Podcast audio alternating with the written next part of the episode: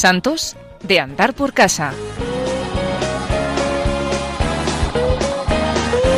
Con el padre Alberto Rollo.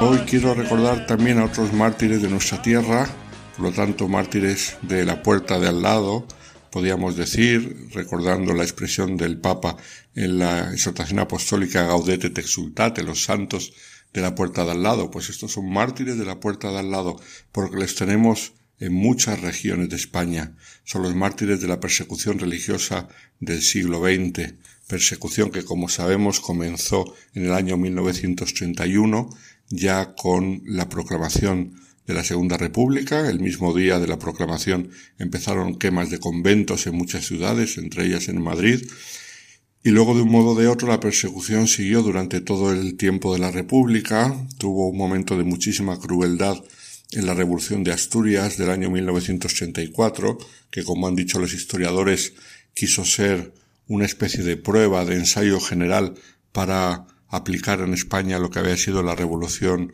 rusa, aunque el ensayo general no les salió bien, pero mataron un buen número de sacerdotes y de laicos cristianos. Y luego, por supuesto, después del estallido de la guerra civil, la persecución contra la Iglesia se recrudeció, aunque ya en el año 36, antes del estallido de la guerra civil, había habido quemas de conventos incluso asesinatos de algunos miembros de la Iglesia, sean sacerdotes, sean laicos, pero claro, el número estalló después del comienzo de la guerra hasta llegar a pues los números que todos sabemos trece obispos, más de seis mil sacerdotes, un montón de religiosas y luego un número incontable de laicos y laicas cristianos. Y sobre uno de ellos vamos a hablar hoy, pero además es un caso muy especial. Nos pilla muy cerca, en la provincia de Toledo, pero además es un caso que llama mucho la atención porque no se trataba de un gran activista de acción católica, no se trataba de alguien muy experimentado en la vida, ni con un papel en la sociedad, en la política o en la vida pública del país, ni siquiera del pueblo de donde él era, sino que era un muchacho de 16 años que mataron con grandísima crueldad. Una historia muy dura, pero además, como veremos, es una historia muy hermosa de amor y de perdón cristianos. Pero eso no quita la dureza de lo que hicieron con este pobre muchacho cómo trataron a un chaval de 16 años, simple y llanamente por ser cristiano y por no querer blasfemar. 16 años. Muchos de los que escucháis el programa tenéis hijos o nietos o sobrinos o conocidos de 16 años. En la parroquia tengo muchos chicos y chicas de 16 años y entonces cuando les miro y pienso la crueldad con la que trataron a este muchacho, siervo de Dios, camino de los altares, pues me llama la atención cómo se puede tratar así a un joven. Es verdad que los adolescentes cuando están en pleno pavo, pues no hay que les aguante en ciertas ocasiones, pero esto no es para tratar así, por supuesto.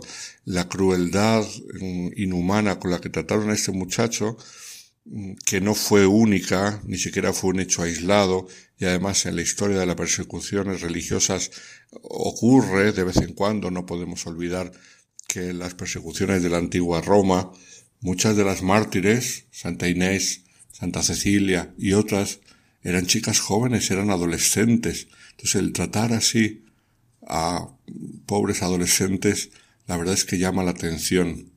Pues vamos a hablar de quién era el que hoy va a ocupar nuestra sección. Se trata de Santiago Mosquera y Suárez de Figueroa, que era de un pueblo de La Mancha, de la provincia de Toledo, llamado Villanueva de Alcardete. No olvidemos que era primo hermano de otra sierva de Dios, de Piedad Suárez de Figueroa y Moya, la famosa Piedaíta, que fue asesinada un poco más mayor, con 24 años, pero después de una cruelísima pasión, porque fue torturada, fue violada, una violación en grupo, de esos de la manada que ahora se habla tanto, pues fue, violada por un grupo grande de más de diez milicianos. de los cuales uno, lleno de odio, le cortó un pecho y poco después la mataron. Pero vamos a hablar de su primo, Santiago. Había nacido en 1920 en el pueblo de Villanueva de Alcardete y era un muchacho normal, de carácter extrovertido, travieso, simpático. Eran ocho hermanos los que acompañaban la familia y de los cuales cuatro murieron eh, al principio de la guerra. Solamente él está en proceso de beatificación porque es sobre el que tenemos más datos del carácter antirreligioso de su muerte. Pero fueron cuatro. Eran ocho hermanos y mm, los cuatro mayores estudiaban en colegios de la Compañía de Jesús y pertenecían a la congregación de San Luis Gonzaga. Por ejemplo, su hermano Ramón, de 24 años, hizo el bachillerato en el colegio de Nuestra Señora del Recuerdo, en lo que era entonces Chamartín de la Rosa. Hoy en día en el barrio de Chamartín todos conocemos este colegio de jesuitas. Era artillero y estudiaba el último curso de leyes en la universidad. José María y Luis, otros dos hermanos, habían estudiado en el colegio de areneros, también de la Compañía de Jesús. Se preparaban para ingresar en la Academia General de la Marina y en la Academia General Militar, respectivamente. Y Santiago estaba estudiando en el Colegio de los Jesuitas en Portugal, en la localidad de Extremos. Pues cuando Santiago tenía 16 años es cuando estalló la guerra. Y según estalló la guerra, como era de una familia buena del pueblo, enseguida llegaron los milicianos a, a, ver qué podían requisar, de qué les podían acusar. Simplemente el hecho de ser gente bienestante ya era un motivo para odiarles, como sabemos. Esto era propio de la lucha de clases marxista y es algo que de por sí no afecta para nada al martirio. ¿Qué es lo que pasó? Que llegaron a su casa el 25 de julio, se presentaron para buscar armas y claro, como en muchos pueblos y en las casas de los pueblos encontraron dos escopetas de caza, lo cual les dio pie para tener una base, que tampoco la necesitaban, pero bueno, tener una razón para detener al padre que no estaba en ese momento en la casa, sino que además estaba fuera del pueblo de viaje. Entonces, como el padre no estaba, detuvieron a los hijos mayores, concretamente a Santiago y a dos hermanos suyos, ya que otro pudo huir, aunque eh, cerca de Valencia días después lo asesinaron.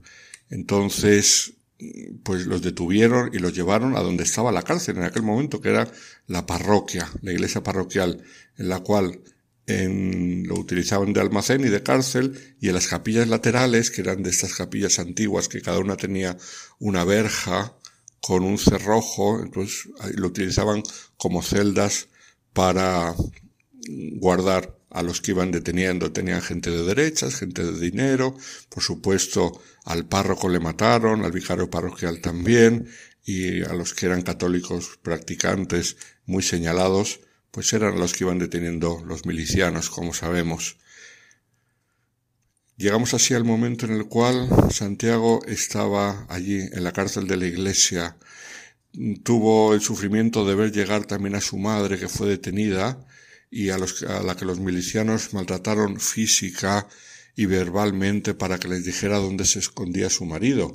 Pero como no consiguieron nada y se dieron cuenta que era verdad, que no sabía mmm, dónde estaba su marido, pues la dejaron regresar a su casa, pero dejándole en su corazón la amenaza de que su hijo Santiago seguiría detenido hasta que apareciese su marido. Era el pequeño, era menor de edad y entonces era un sufrimiento muy grande para la madre. El marido estaba en Portugal realizando un trabajo y ella no supo dar más detalles de dónde estaba. Hemos hablado de un hermano que huyó, aunque poco después sería asesinado en la carretera de Valencia, y pues llega el momento en el cual él se manifiesta como cristiano, ya que le piden que blasfeme y él se niega y al negarse a blasfemar empiezan a maltratarle, le amarran a una estaca y le dejan allí varios días amarrado a una estaca sin darle de comer y le insisten que blasfeme. Se lo dijeron de modo muy soez, que aquí no es cuestión de repetir, pero él se negó, se negó. Y entonces pues le daban bofetadas, algunas le produjeron sangre, no le daban ni de comer ni de beber, como decía, el muchacho lloraba y no le hacían ni caso, al fin y al cabo pues era un adolescente de 16 años. Y le insistían y le decían que si blasfemaba le dejarían comer y le perdonarían la vida, pero él cerraba los ojos y no respondía.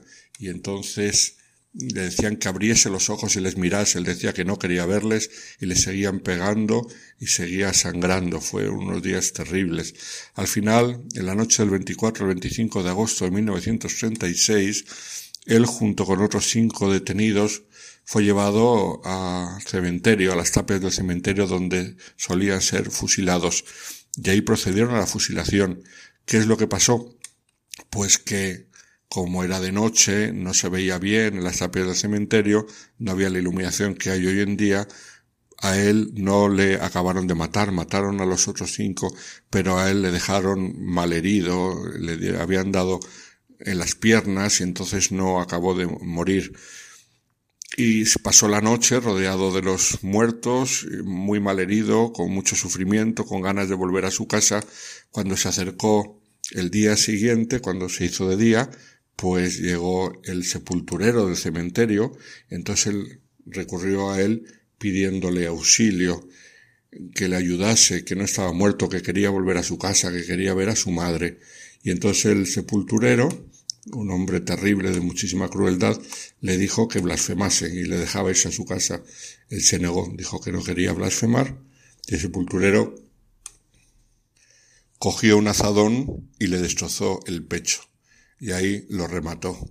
Este sepulturero es una historia curiosa porque antes incluso del final de la guerra murió ejecutado, pero no por la derecha, sino por la República. Era un hombre de tanta crueldad y había hecho tantos desmanes que los mismos republicanos le condenaron a muerte y le mataron. Pues eh, hasta aquí llega el testimonio de Santiago, pero eh, sigue todavía en la hermosura, en la gran belleza del testimonio de su madre, porque después de la muerte de Santiago Mosquera, la madre perdonó de corazón al asesino de su hijo, y no solamente lo perdonó de corazón, sino que lo demostró, porque claro, obras son amores y no buenas razones. ¿Y cómo lo demostró? Pues muy sencillo. Empezó a ayudar económicamente a la viuda del asesino de su hijo, y no solamente, sino que estableció también en su testamento para que cuando ella muriera se celebrasen misas, una cantidad de dinero para celebrar misas por el eterno descanso de los asesinos de sus hijos, que como repito habían sido varios los que habían sido asesinados, y además cuenta la gente del pueblo que ella, cuando iba a comulgar, no quería acercarse a comulgar si no se sentaba en el comulgatorio, no se ponía junto a la viuda del asesino de su hijo Santiago, para demostrar no solamente su perdón, sino que la amaba con amor cristiano, que es un amor que va por encima de los males que nos hacen y que es capaz de perdonar sin guardar rencores. Entonces, es una historia muy hermosa. Por un lado, la fe del Hijo, por otro lado, el perdón y el amor cristiano de parte de la Madre. Santiago Mosquera, uno de los muchos que van camino de los altares por el testimonio cristiano que dieron en aquel momento de persecución, pues que nos sirva también a nosotros para permanecer firmes en la fe y para recordar que si moremos con Cristo, resucitaremos con Él, como San Pablo dijo a su querido amigo y discípulo Timoteo.